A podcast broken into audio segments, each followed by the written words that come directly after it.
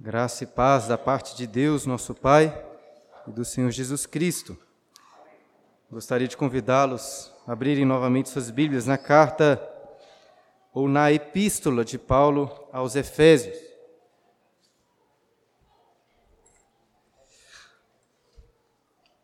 A diferença é que epístola é uma carta mais específica de ensino e de, e de instrução. Efésios capítulo 1. Talvez, depois de lermos um livro com histórias tão emocionantes como foi o livro de Gênesis, alguém fique menos animado em estudar uma epístola com versos cheios de doutrinas, densos. Confesso que percebo em mim uma inclinação maior também para narrativas. Eu gosto muito de meditar nas histórias bíblicas. Até ouso dizer que Deus também tem uma certa preferência por narrativas, porque essa ou esse foi o gênero que ele escolheu se revelar na maior parte das escrituras. Como diz um, o título de um excelente livro, ele nos deu histórias. Mas Deus nos deu também epístolas, carregadas de doutrinas, assim como vários outros gêneros literários. E ele se revelou assim para o nosso bem e para a nossa edificação. Nas últimas semanas já tenho meditado na carta aos Efésios e sendo ricamente abençoado. Eu acho até um pouco difícil comparar os livros bíblicos, mas é possível que os três primeiros capítulos dessa carta apresentem a teologia mais sublime de toda a Bíblia, a montanha mais alta de conhecimento doutrinário que alguém pode alcançar, mais até, talvez, do que a carta aos Romanos. Entretanto, não é fácil subir ao Monte Everest das Escrituras. Um teólogo do passado achava que quando Pedro falou é, sobre certas coisas difíceis que o apóstolo Paulo escreveu, estava se referindo à carta aos Efésios.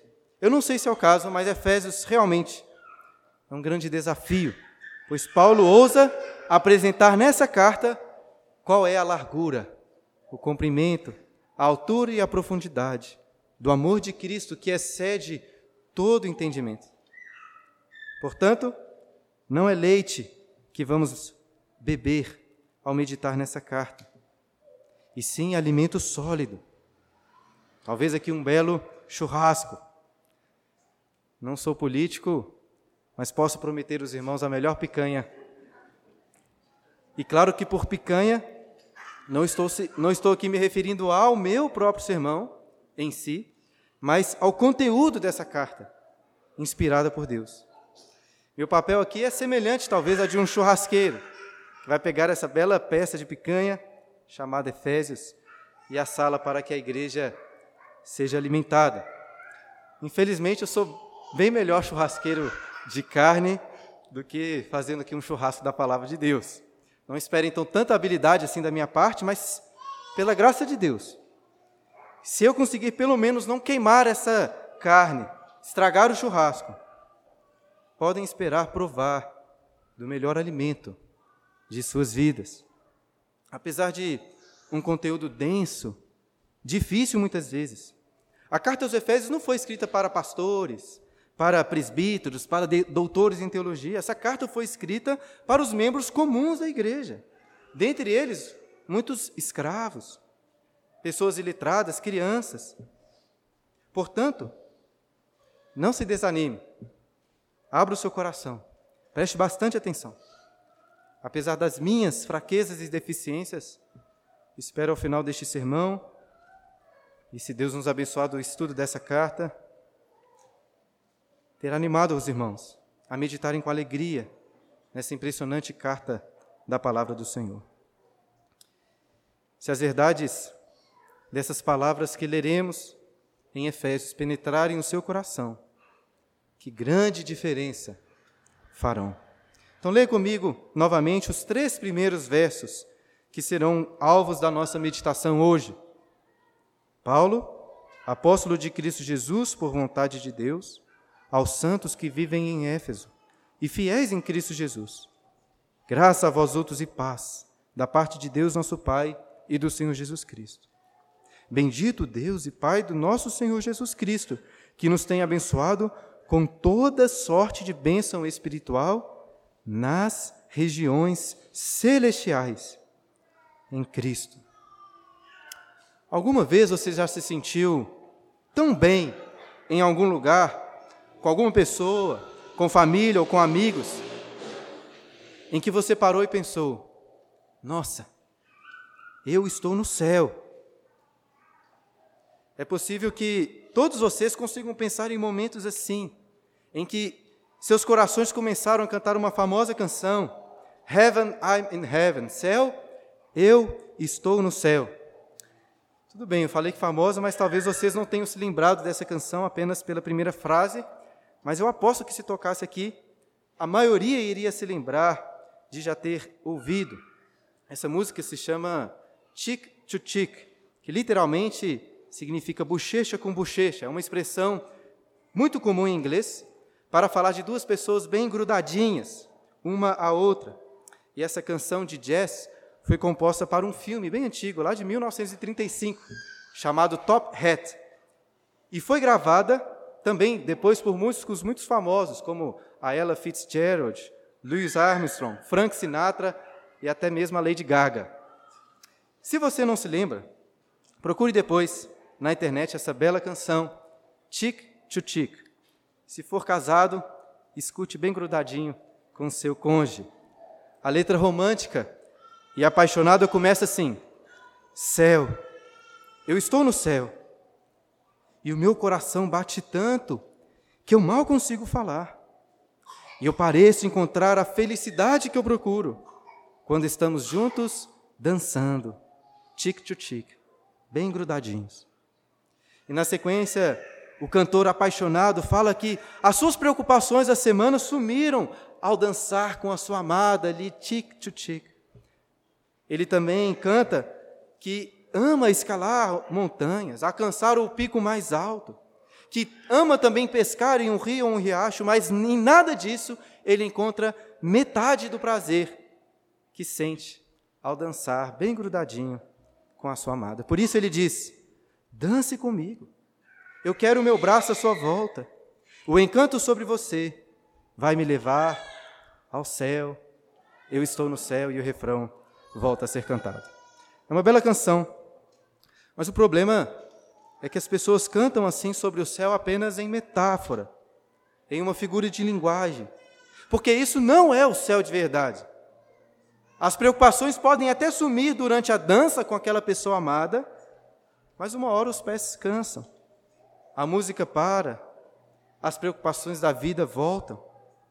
Hoje o marido apaixonado dança com sua esposa, mas amanhã estão discutindo, brigando, e o céu facilmente se torna em um inferno. Ainda assim, eu gosto muito dessa música, pois, ainda que de maneira imperfeita, ela ilustra esse sentimento que todos nós almejamos de agarrar, de nos agarrar a lugares como este, no qual nossas preocupações se esvaem, e no qual todas as demais atividades prazerosas deixam de ser atraentes, pois Estamos no céu. Céu. Eu estou no céu. É isso que nossas almas almejam cantar. Muitos vão dizer que não podemos ter o céu agora aqui na terra.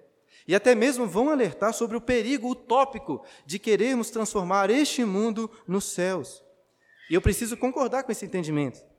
Pois, como disse o apóstolo Pedro, nossa esperança está em novos céus e nova terra visto que os céus e a terra em que vivemos hoje serão desfeitos em brasa, se derreterão. Por outro lado, uma das principais doutrinas dessa carta aos Efésios, que vamos estudar aqui, é que nós hoje já desfrutamos dos céus em Cristo Jesus. Meu pai estava comentando que achou inesperado o título desse sermão, mas se você prestar atenção na exposição desses três primeiros versos, em especial no versículo 3, você sairá da igreja hoje cantando: Céu, eu estou no céu. Portanto, mantenha sua Bíblia aberta Acompanhe atentamente enquanto descortinamos o que Deus está ensinando nesse texto. São poucos versículos, mas vocês perceberão uma imensa riqueza em cada uma das palavras, muito bem escolhidas, com cuidado pelo apóstolo Paulo. Eu sei, irmãos, que é comum, no início de série de exposições como essa, fazer uma introdução geral da carta, falando do seu contexto, do autor, do destinatário, do propósito, de coisas assim. Mas eu acho melhor que vai, eu acho que vai ser melhor apresentar essas informações introdutórias ao longo da exposição do texto, especialmente quando já olharmos aí para o versículo primeiro, que diz assim: Paulo, apóstolo de Cristo Jesus, por vontade de Deus, aos santos que vivem em Éfeso e fiéis em Cristo Jesus. Uma maioria, talvez todos vocês devem saber, Paulo apareceu na narrativa lá do livro de Atos com outro nome, Saulo um fariseu, que foi salvo em encontro pessoal com Cristo na estrada para Damasco. E o um entendimento muito comum, mas equivocado, é que após a sua conversão, o seu nome Saulo foi alterado para Paulo. Ainda assim, irmãos, existe uma clara mudança de referencial em relação ao seu nome. Porque se você depois abrir a sua Bíblia lá em Atos capítulo 13, vai encontrar o relato da primeira viagem missionária do apóstolo Paulo. E no versículo 9 é dito assim: Saulo, também chamado Paulo. Ou seja, Saulo e Paulo eram dois nomes para a mesma pessoa. Entretanto, não eram nomes usados de maneira intercambiável, porque carregavam sim significados distintos. Porque se antes o autor de Atos antes de, do capítulo 13, sempre se referia a Paulo pelo nome de Saulo, a partir dessa primeira viagem missionária, ele vai sempre usar o nome Paulo. Pode conferir depois. Antes de Atos 13, versículo 9, é Saulo. E depois é sempre Paulo. As únicas três vezes em que o nome Saulo aparece depois é porque Paulo está contando sobre o que aconteceu antes. Citando lá as palavras de Cristo e de Ananias que o chamaram pelo nome de Saulo. Mas o que, que essa mudança de perspectiva no uso do nomes, dos nomes dele significa? Significa que Saulo, ou, na, desculpa, significa que Paulo saiu em uma missão para gentios. E o nome dele a ser usado para os gentios era Paulo. Por quê? Porque Saulo era o nome judeu dele, enquanto Paulo era o seu nome grego, o seu nome gentílico. E por que, que esses detalhes são importantes, estou destacando aqui? Porque um dos grandes temas que Paulo vai tratar na carta aos Efésios é que Jesus o chamou para pregar o Evangelho, especialmente a quem? Aos gentios. E eu gostaria de provar para vocês que nesses primeiros versos já temos aqui compactado todos os assuntos que Paulo vai tratar nessa carta. Depois, se você abrir no capítulo 13 de Efésios, verá que os versículos 1 a 13 são basicamente um desdobramento dessa primeira palavra da carta. Paulo. Ele pensou com cuidado em cada uma dessas palavras. E prestem atenção nisso. Devemos evitar a tentação de logo irmos pensando que este é um livro inspirado por Deus, a ponto de quase que excluir a identidade humana do seu escritor. Veja bem, de fato, este é um livro inspirado, em que cada palavra deve ser considerada de autoria divina. Entretanto, Paulo não escreveu essa carta através de um, de um ditado que Deus passou para ele. Deus conduziu tudo o que Paulo escreveu, mas as ideias, as palavras aqui são de um homem. Pense, se você fosse escrever uma carta para uma igreja, certamente ia pensar bastante sobre o que escrever, sobre como escrever, e certamente foi o que Paulo fez.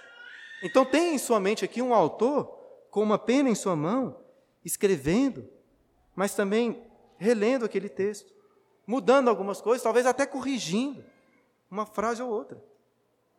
É necessário não perdermos isso de vista, para não pularmos tão rápidos assim para doutrinas, para aplicações enquanto lemos a carta, porque um dos nossos objetivos primários é entender o que motivou Paulo a escrever essa carta do jeito que ele escreveu aqui. Devemos sempre fazer perguntas enquanto estamos lendo a Bíblia e cartas. Por que ele usou esse termo? Por que essa repetição de ideias? Ou por que escolheu essa ordem de assuntos? Talvez a pergunta principal seja: qual, qual é o fluxo do pensamento de Paulo ao escrever essa epístola? Ele vai falar aqui de várias doutrinas, e nós, pregadores, corremos um sério risco de segmentar a carta, como se fosse um livro de teologia sistemática. Mas não podemos cair nesse erro. Agora, também não podemos cair no erro de acreditar que essa carta foi escrita apenas por um homem. Paulo continua se apresentando como apóstolo de Cristo Jesus. Porque nós iríamos gastar aqui mais ou menos um ano estudando uma carta escrita por um homem. Nós não iríamos fazer isso. Estamos aqui para ouvir a palavra de Deus. Paulo, nós sabemos que essa é a palavra de Deus porque Paulo foi um apóstolo chamado por Cristo Jesus. Apóstolo significa aquele que foi enviado. Em um sentido genérico, todos os cristãos podem ser chamados de apóstolos, porque o, o termo indica aquele que foi enviado, e todos os crentes são enviados ao mundo para anunciar o evangelho do reino de Cristo. Entretanto, Paulo usa o termo apóstolo aqui em um sentido mais restrito, se referindo àqueles discípulos que Cristo chamou, preparou e enviou para lançarem os alicerces da sua igreja. É exatamente isso, sobre isso que Paulo vai falar lá no capítulo 2, nos versículos 11 ao 22. Então, nesse sentido, não existem outros apóstolos. Assim como não existiam em Israel outros doze cabeças de tribos. Assim como os filhos de Jacó se tornaram os fundamentos da igreja do Antigo Testamento, os apóstolos formaram os fundamentos da igreja do Novo Testamento, responsáveis por anunciar a palavra de Cristo, a pedra angular. Algumas pessoas dizem preferir ler os evangelhos, porque nos evangelhos encontramos os ensinos de Jesus. Mas esse tipo de preferência não tem como estar mais equivocado. Primeiro, porque não tem nada na Bíblia que foi escrito por Jesus. Os evangelhos, assim como qualquer outro livro da Bíblia, foram escritos por homens, com seus próprios objetivos e ensinos. Em segundo lugar, porque não tem nada na Bíblia que não tenha sido escrito por Jesus. Como assim? Você não acabou de falar ao contrário? Veja bem, Jesus não deixou nenhum texto escrito por sua própria mão, mas todos os livros bíblicos foram escritos por Cristo, porque foi o seu Espírito que inspirou e dirigiu cada um dos apóstolos e profetas enquanto redigiam a palavra de Deus. Por isso que eu não gosto tanto daquelas versões da Bíblia que colocam as palavras de Jesus em letra vermelha. Porque essas palavras de Paulo possuem exatamente a mesma autoridade das palavras de Jesus no Sermão do Monte ou em qualquer outro texto, em qualquer outro texto. Estamos lendo as palavras de Paulo, mas sobretudo estamos lendo as palavras de Cristo, pois Paulo era o seu apóstolo. Não porque ele quis, e sim, como ele conforme, conforme ele diz no versículo 1, por vontade de Deus. Ao dizer que ele era um apóstolo por vontade de Deus, Paulo está demonstrando que ele não era um apóstolo auto-intitulado, como vemos aí, pela sua própria vontade. Pelo contrário, a vontade natural de Paulo era perseguir, matar os cristãos. Mas Deus, pela sua vontade, abriu os olhos de Paulo para conhecer o mistério do Evangelho e se tornar possivelmente o maior missionário de todos os tempos. Essa foi a vontade soberana do Senhor. Como já defendi, nesses primeiros versos, temos compactados todos os assuntos que Paulo vai tratar nessa carta. E Efésios é uma carta tipicamente marcada pela doutrina da vontade soberana do Senhor. Em vários momentos, Paulo vai tratar do beneplácito ou do conselho da vontade de Deus para se referir aos planos eternos do Senhor. Semelhantemente ao que aprendemos com José, em Gênesis, Paulo, em todos os momentos da sua vida, confiava que a boa vontade do Senhor estava se cumprindo, até mesmo quando Paulo estava preso. Novamente, muito semelhante a José. Uma coisa que os leitores de Éfeso já sabiam e que nós descobrimos ao lermos o restante dessa carta é que Paulo escreveu Efésios enquanto estava preso. Então tente visualizar esse cenário. Deus chamou Paulo para ser um grande, talvez o maior missionário entre os gentios. Paulo estava sempre indo de um lugar ao outro pregando o evangelho. Esse era o seu chamado pela vontade de Deus. Portanto, a coisa mais decepcionante para Paulo era estar preso, pois estava impedido de sair e pregar o evangelho. Certo? Errado. Paulo confiava no plano da vontade de Deus para a sua vida, até mesmo ali na prisão. Porque foi ali que ele escreveu essa carta aos Efésios, bem como a carta aos Filipenses, aos Colossenses e a Filemon. Ao ser preso, Paulo perdeu sua liberdade de pregar o Evangelho, mas Deus intentou sua prisão para um bem muito maior, pois através dessas cartas, o Evangelho chegou a um número infinitamente maior de pessoas inclusive a nós, hoje. Se não fosse pela prisão de Paulo, não estaríamos lendo Efésios. Eu sei que por vezes, irmãos, tememos que as autoridades deste mundo restringam a nossa liberdade como cristãos. Isso já aconteceu no passado com a igreja, acontece hoje em vários lugares do mundo e pode acontecer conosco também no futuro. Eu até acho que é muito provável. Porém, como não sou profeta, eu não sei o que vai acontecer no Brasil e no mundo. Mas eu sei uma coisa: a esperança para o Brasil e para o mundo como um todo não está em um governante, em um político, nem mesmo em alguma política. A esperança está no Evangelho. E nenhum poder deste mundo pode impedir a pregação, o poder da pregação do Evangelho. Os cristãos podem ser presos, mas a pregação do Evangelho cresce ainda mais com essas perseguições. E tudo que Paulo fazia era pensando no Evangelho. E eu acho que nós, evangélicos no Brasil, devemos perguntar se essa também tem sido a nossa prioridade.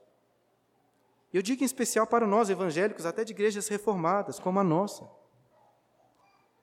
Muitas coisas estão acontecendo no Brasil que possuem a sua devida importância. Mas será que nós evangélicos temos o Evangelho como nossa maior preocupação? Lembrei-me essa, essa semana do pastor Martin Lloyd Jones, pregando ali no Sermão do Montanha, falando sobre os bem-aventurados perseguidos por causa da justiça, e ressaltando o seguinte: prestem atenção. Pastor Martin Lloyd Jones.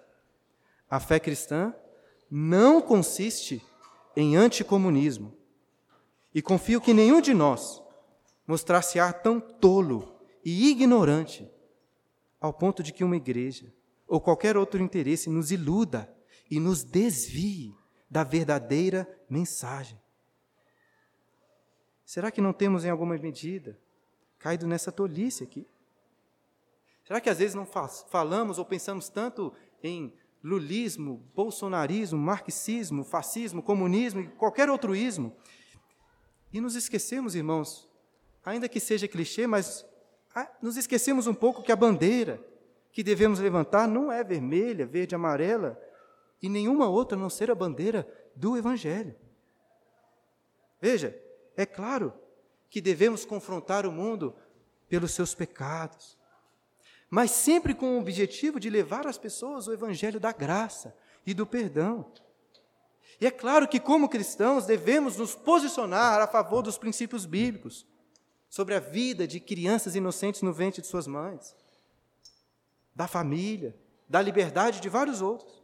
É, se você sair daqui achando que o pastor falou para não termos qualquer preocupação em como a política interfere em, nesses assuntos aí, você entendeu errado. Não é isso que eu estou dizendo.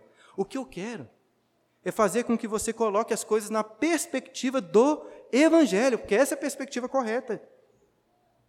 Paulo estava preso, mas ao invés de ficar xingando lá o STF de Roma por ter perdido a sua liberdade, ele escreveu essas cartas sobre a liberdade que o Evangelho de Cristo nos oferece, livrando-nos dos grilhões do pecado. Liberdade que nenhum homem pode nos tirar. Eu não quero falar muito sobre isso, pois, como envolvem questões políticas, receio às vezes ser muito parcial e talvez até injusto. Mas escutem as palavras novamente do pastor Martin Lloyd Jones, ditas há mais de 50 anos. Crentes que somos, deveríamos estar interessados pelas almas daqueles que abraçaram o comunismo. Deveríamos estar interessados pela salvação deles. Exatamente da mesma maneira como nos interessamos a respeito de outras pessoas quaisquer. Mas, se ao menos por uma vez dermos a impressão de que o cristianismo é anticomunismo, então estaremos fechando portas e impondo barreiras, virtualmente impedindo que os comunistas ouçam nossa mensagem de salvação evangélica. Não somos apóstolos como Paulo era, mas somos sim apóstolos no sentido genérico, pois a vontade de Deus para mim e a sua vida é que preguemos o Evangelho. E eu levantei essas questões aqui relacionadas à política porque estamos vivendo intensamente discussões nesse sentido. Porém, claro que existem várias outras coisas que nos desviam pers da perspectiva correta. Eu mesmo nem ligo muito para o que está acontecendo aí com políticos, defendendo um, acusando o outro. Mas eu também, mesmo assim, não prego o evangelho como deveria aos meus vizinhos. Quem sabe, irmãos, não estamos sendo tão falhos em pregar o evangelho que essas, entre aspas, profecias aí de perseguição, que vamos perder nossa liberdade, realmente precisam ser cumpridas, para assim nos obrigar a pregar o Evangelho com maior intensidade.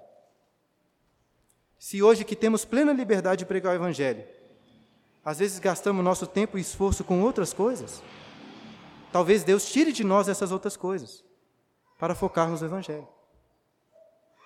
Paulo sabia que foi chamado pela vontade soberana de Deus para pregar o Evangelho. Ele pregou para ímpios, mas sabia também na necessidade de pregar o Evangelho para os crentes. Nós precisamos ouvir o Evangelho.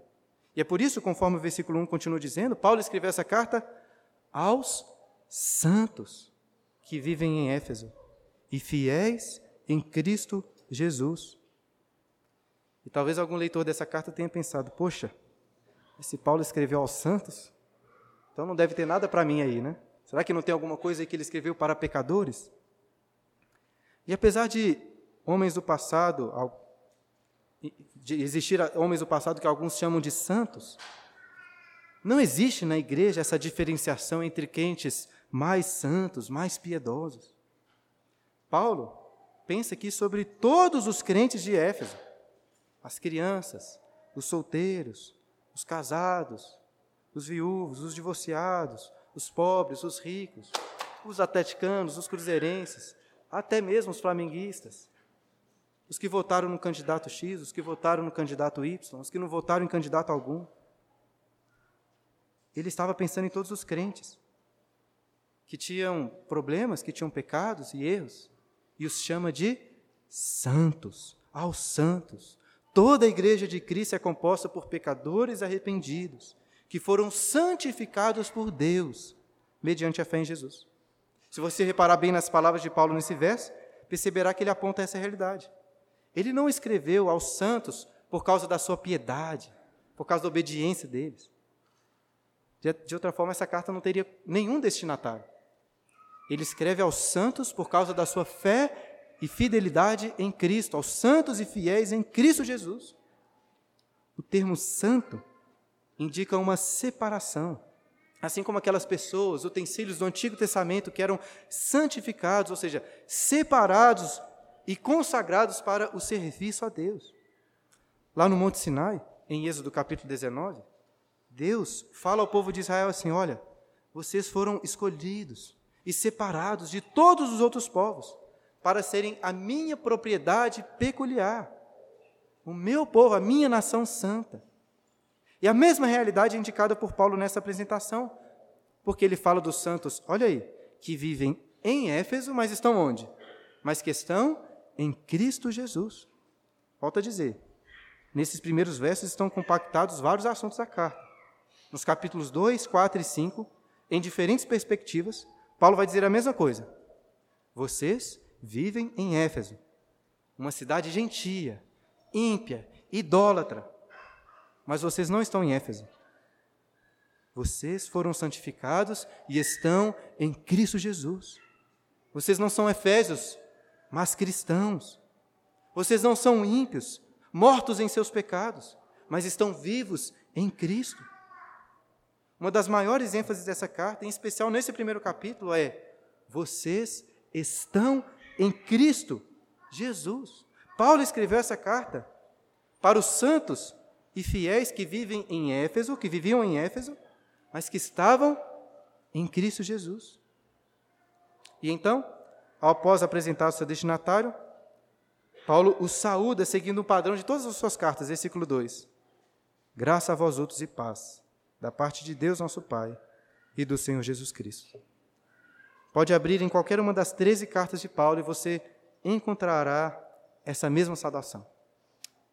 Por isso que em muitos contextos evangélicos, quando você chega em uma igreja, o sermão lhe cumprimenta dizendo graça e paz.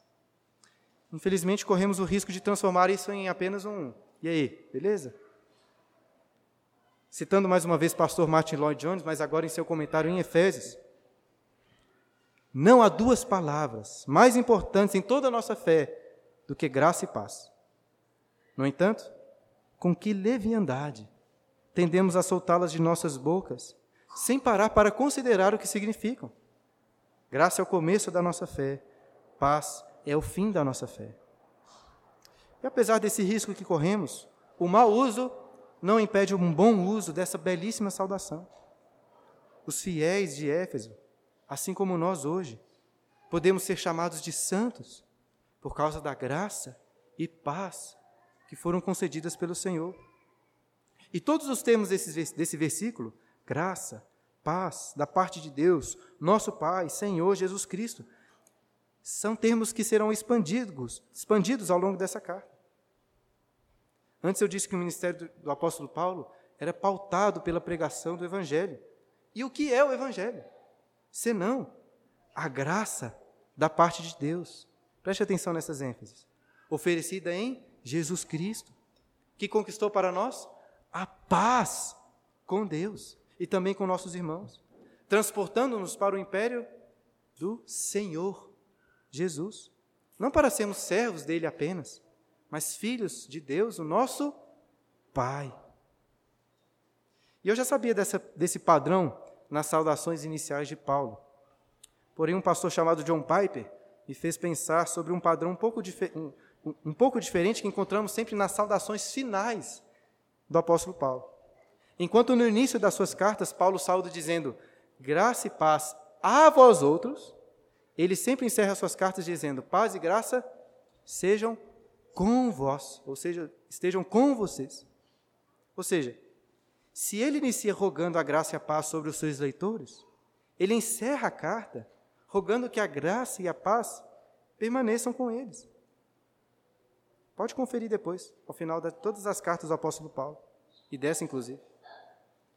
E como existe esse padrão, devemos nos perguntar se há algum motivo para isso. E eu creio que sim, e vou explicar.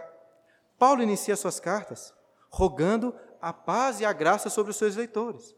E ao longo da carta, ele vai desvendando mais dessa graça e dessa paz, de forma que quando os leitores terminassem de ouvir a carta, eles poderiam voltar para suas casas com a graça e a paz. Espero que seja assim também em nossos estudos em Efésios, que possamos vir à igreja, ouvir a palavra de Deus, receber dela graça e paz que nos são oferecidas em Cristo. E então, ao irmos embora, que essa graça e paz permaneçam conosco durante a semana. Se sairmos aqui com a graça e com a paz de Deus, nosso Pai, e do Senhor Jesus Cristo, do que mais nós vamos precisar? De nada. A graça e a paz não são suficientes, porque são um resumo de todas as bênçãos que Deus nos oferece em Cristo. Bênçãos essas que Paulo faz questão aí de destacar nos próximos versículos. Olha o versículo 3. Bendito o Deus e Pai de nosso Senhor Jesus Cristo, que nos tem abençoado com toda sorte de bênção espiritual nas regiões celestiais em Cristo. Vamos tentar entrar neste contexto.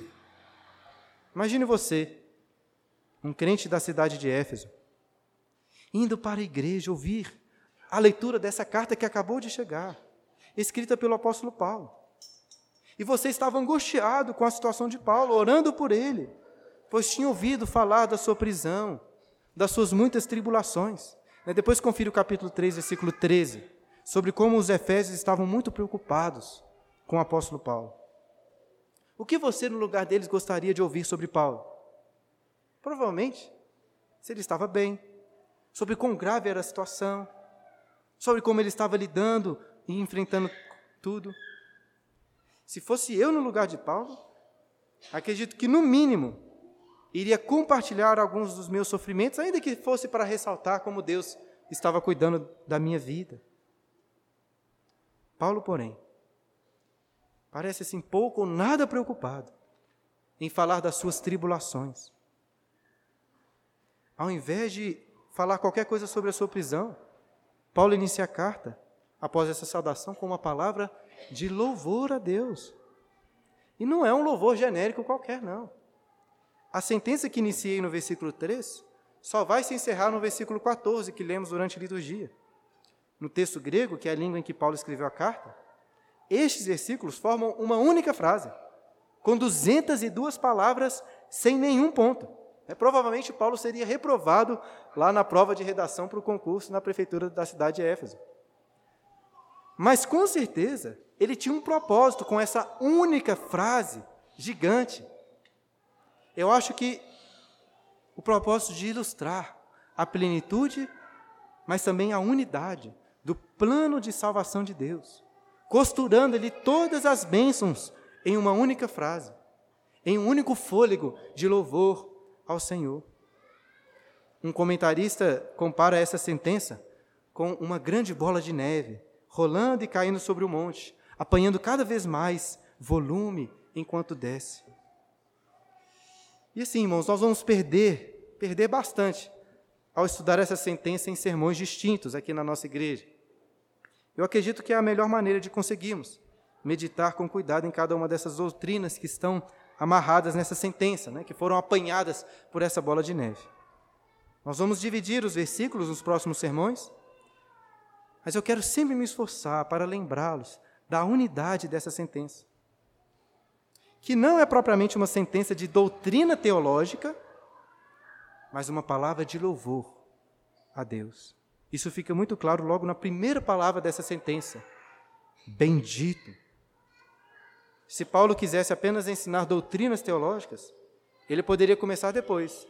Deus nos tem abençoado com toda sorte de bênçãos, então continuar a falar, a falar sobre cada uma delas, como fez aqui. Mas Paulo sabia que o ensino de teologia não pode começar nem terminar com outra coisa que não o louvor a Deus. O pastor John Piper escreveu um livro chamado Exultação expositiva, defendendo exatamente essa ideia de que toda pregação deve ser uma exposição da palavra em exultação, em louvor a Deus. Dois de meus autores favoritos, Agostinho e Anselmo, escreveram seus livros de teologia dessa maneira, não primariamente como obras de doutrina sistemática, mas como obras de louvor, de adoração ao Senhor. E tem um detalhe nesse versículo que você não pode deixar de reparar. Exatamente como acontece na língua grega, os termos aí bendito, abençoado e bênçãos carregam a mesma essência. Bendito é o adjetivo, nos tem abençoado é o verbo e bênçãos é o substantivo. E por que estou destacando isso? Porque Deus é quem pratica esse verbo de abençoar, sendo Ele a fonte das bênçãos que nos são dadas, porém, nós não somos o, o alvo final dessas bênçãos. O ciclo deve voltar à sua fonte, quando, por causa dessas bênçãos que recebemos, nós dizemos: Bendito o Deus, bendizemos ao Senhor.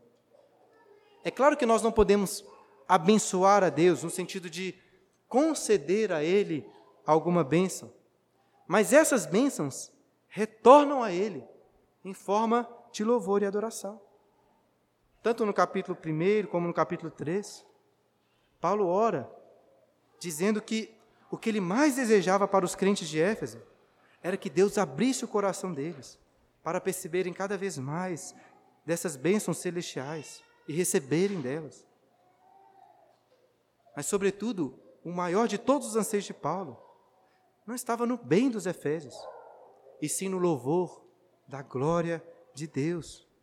Não só na glória de Deus, o Pai, mas também de nosso Senhor Jesus Cristo, o Filho, como ele ressaltou neste versículo. E não achem que o Espírito ficou de fora, pois, como veremos na sequência dos versículos, e neste também, é o Espírito quem amarra todas as bênçãos. Ele também é alvo de nossa adoração. É por isso que, seguindo o, o, o exemplo do apóstolo Paulo, nós começamos o culto hoje cantando. O quê? A Deus, supremo benfeitor, aquele que nos dá as bênçãos. Anjos e homens em louvor. A Deus, o Filho, a Deus o Pai e a Deus, a Deus Espírito, glória dai. Fico pensando, quantos de nós escreveríamos uma carta dentro da prisão com essas palavras iniciais? E Paulo, meus irmãos, não era um super crente que passava assim ileso pelas tribulações, pelas dificuldades, que não tinha nenhuma tentaçãozinha de reclamar ou de ter autocomiseração. Paulo escreveu essas coisas porque ele realmente acreditava nelas. Ele acreditava nisso aqui. E o nosso problema é que nós, muitas vezes, não acreditamos na Bíblia. Porque se a gente acreditasse, nunca teríamos qualquer motivo para chateações, para ansiedades. Preste atenção no que Paulo disse. Bendito o Deus e Pai de nosso Senhor Jesus Cristo, que nos tem abençoado, ou que nos abençoou como até prefere é colocado em outras traduções, com toda sorte de bênção. Deus não é mão de vaca que ficou calculando as bênçãos. Ele nos abençoou com todas, não deixando nenhuma para trás. Bênção espiritual. Não em contraste aqui com bênçãos materiais que Deus nos dá também, mas bênçãos espirituais por serem provenientes do Espírito de Deus, como veremos depois. E onde que estão essas bênçãos? Olha aí, onde que estão as bênçãos? Nas regiões celestiais em Cristo. Nos próximos sermões, se Deus nos abençoar, iremos meditar sobre cada uma dessas bênçãos. E o que eu quero destacar hoje não são as bênçãos em si, mas onde elas estão nas regiões celestiais em Cristo. São bênçãos que vêm dos céus até nós, que vêm dos céus onde Cristo está? Em certo sentido, sim. Mas note que não é bem isso que Paulo está dizendo. Paulo não está falando de bênçãos que vêm dos céus, como uma chuva de bênçãos que cai à terra. Ele está falando de bênçãos que estão lá nos céus, em Cristo. Preste atenção nisso aqui. Não é que simplesmente recebemos bênçãos dos céus, mas que nós estamos nos céus, desfrutando dessas bênçãos. Lá nos céus em Cristo. Lembra do início, quando citei aquela música? Céu, eu estou no céu. É isso que Paulo está dizendo aqui. E se você acha que estou exagerando em dizer que já estamos nos céus, pule aí para o capítulo 2, versículos 5 e 6. Ou então olhe na sua liturgia que coloquei esse texto no começo. Efésios capítulo 2, versículo 5. E estando nós mortos em nossos delitos, nos deu vida juntamente com Cristo. Pela graça, sois salvos. E juntamente com Ele nos ressuscitou e nos fez assentar onde? Nos lugares celestiais em Cristo Jesus. Como ressaltei no primeiro versículo, Paulo escreveu essa carta para os santos e fiéis que vivem em Éfeso, mas que não estão em Éfeso e sim em Cristo Jesus. E onde que Cristo está? Assentado nos lugares celestiais. Se você realmente acreditar nisso, não há nada, não há nada que possa abalá-lo neste mundo. Eu sei que muitos de nós estamos talvez preocupados com o rumo de várias coisas no Brasil, no mundo, Alguns já falam de nossos bens serem tomados, de talvez perdermos liberdade de ensinarmos os nossos filhos da maneira como achamos adequada, de sermos proibidos de proclamar as verdades bíblicas do Evangelho. Mas, como já disse, não sou profeta não sei o que vai acontecer. E acredito que não é bíblico sofrermos antes da hora. Basta o dia o seu próprio mal. Ainda assim, confesso que eu também às vezes tenho, tenho medo por pensando nessas dificuldades. Por isso que esse texto tem sido uma bênção tão grande em minha vida. Paulo estava preso, sem liberdade, sem nenhum bem, mas estava cantando. Céu, eu estou no céu. Nenhuma eleição, nenhuma circunstância nesse mundo poderia desanimá-lo. Justamente porque Paulo não esperava nada deste mundo. Nada. Irmãos, este mundo não, nos, não tem nada a nos oferecer. Como cristãos, perseguições, tempos difíceis e dificuldades é o que nós devemos esperar aqui. As bênçãos dessa terra que os homens podem tirar de nós, de nada valem. Jesus deixou bem claro que os nossos tesouros, nossos tesouros estão nos céus, como cantamos aqui, onde traça nem ferrugem corrói, e onde ladrões não escavam nem roubam. E como podemos ter plena segurança dessas bênçãos nos céus? Porque elas nos foram garantidas em Jesus. Às vezes temos medo de perder nossa liberdade, de sermos perseguidos, mas Cristo escolheu perder a sua liberdade, escolheu ser perseguido e morto em nosso favor. Tudo isso para nos dar a vida, para conquistar a nossa libertação da pior de todas as prisões a prisão do pecado. Nós só podemos ser chamados de santos porque Cristo se fez impuro em nosso lugar. Recebemos a graça porque Ele pagou um altíssimo preço. Temos paz com Deus porque Ele se fez inimigo de Deus em nosso favor.